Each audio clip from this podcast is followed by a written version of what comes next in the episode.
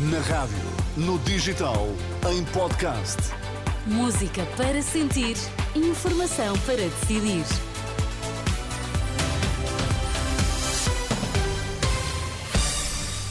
Boa noite, vamos às notícias em destaque no Jornal das 11. A Assembleia Geral da ONU pode votar na terça-feira uma resolução a pedir um cessar-fogo humanitário imediato em Gaza, dia em que Zelensky será recebido na Casa Branca, em Washington.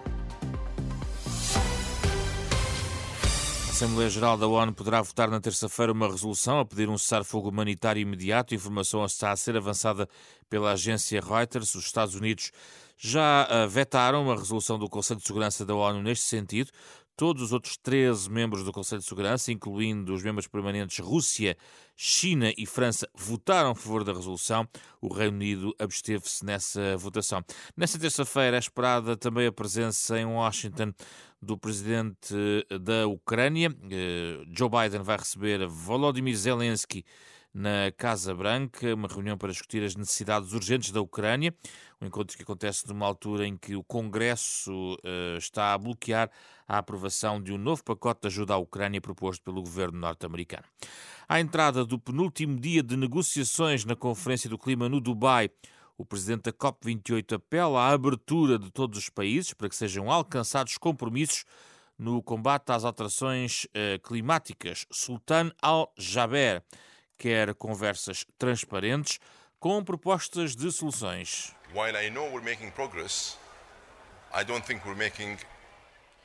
Embora eu saiba que estamos a fazer progressos, não acho que o estamos a fazer com suficiente rapidez.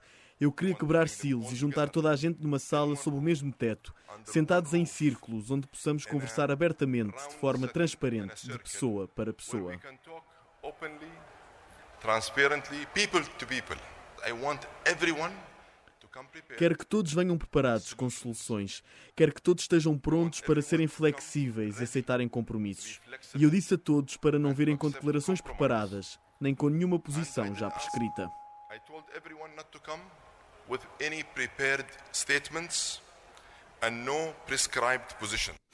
De acordo com o programa original, a COP28 vai terminar na próxima terça-feira. Da parte de Portugal e da União Europeia, os combustíveis fósseis são mesmo para eliminar até 2050.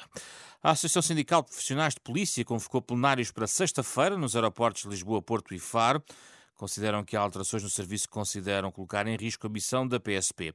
Têm várias queixas, como a escassez de efetivos, eh, que provoca incapacidade de resposta nos serviços, pedem também um suplemento aeroportuário e querem uma retificação salarial para os profissionais que passaram a desempenhar funções de controle de estrangeiros e fronteiras com a extinção do CEF.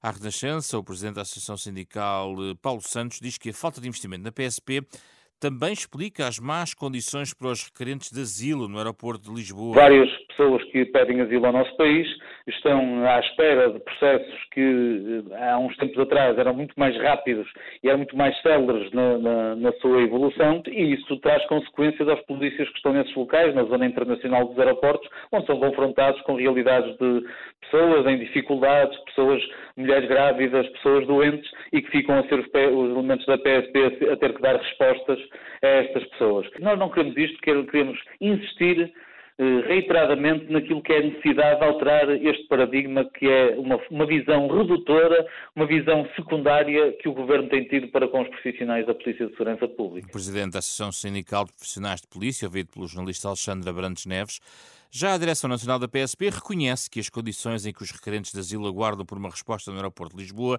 não são as melhores. Os estrangeiros mais vulneráveis têm sido colocados num espaço equiparado a centro de instalação temporário. No entanto, diz a PSP, já foi atingido o limite de capacidade dessas instalações. O superintendente Hugo Palma atribui a culpa ao aumento do fluxo de pessoas que se tem registado, sobretudo nas últimas semanas. Não são pessoas que chegam ao território nacional e que automaticamente pedem asilo. O que acontece são pessoas aos quais lhe é recusada a entrada, por motivos diversos, nomeadamente as questões documentais, e que nessa sequência pedem asilo. E é isso que está a acontecer e que faz com que o, o número anormal de pessoas neste momento esteja na zona internacional do aeroporto de Lisboa. A explicação da PSP. Duas pessoas ficaram desalojadas na sequência de um incêndio numa habitação em que residiam na União das Freguesias de Garvão e Santa Luzia, no Conselho de Ourique. Um homem de 78 anos, uma mulher de 69 foram realojados numa casa pertencente ao município de Ourique.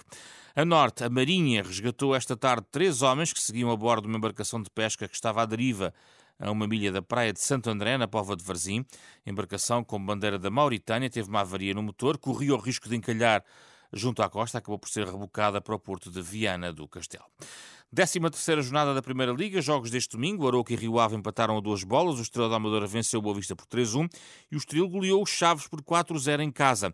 Em Espanha, o Barcelona perdeu também em casa por 4-2 contra o Girona, o líder do campeonato espanhol, que agora tem mais dois pontos que o Real Madrid e mais sete que o Barcelona, que é quarto atrás do Atlético Madrid. Também nota para a suspensão do jogo entre o Granada e o Atlético Bilbao, devido ao falecimento de um espectador na bancada. Já agora, por curiosidade, em Itália, a Roma de José Mourinho empatou uma bola diante da Fiorentina na jornada 15 um jogo em que a Roma terminou com nove jogadores. Está tudo em rr.pt.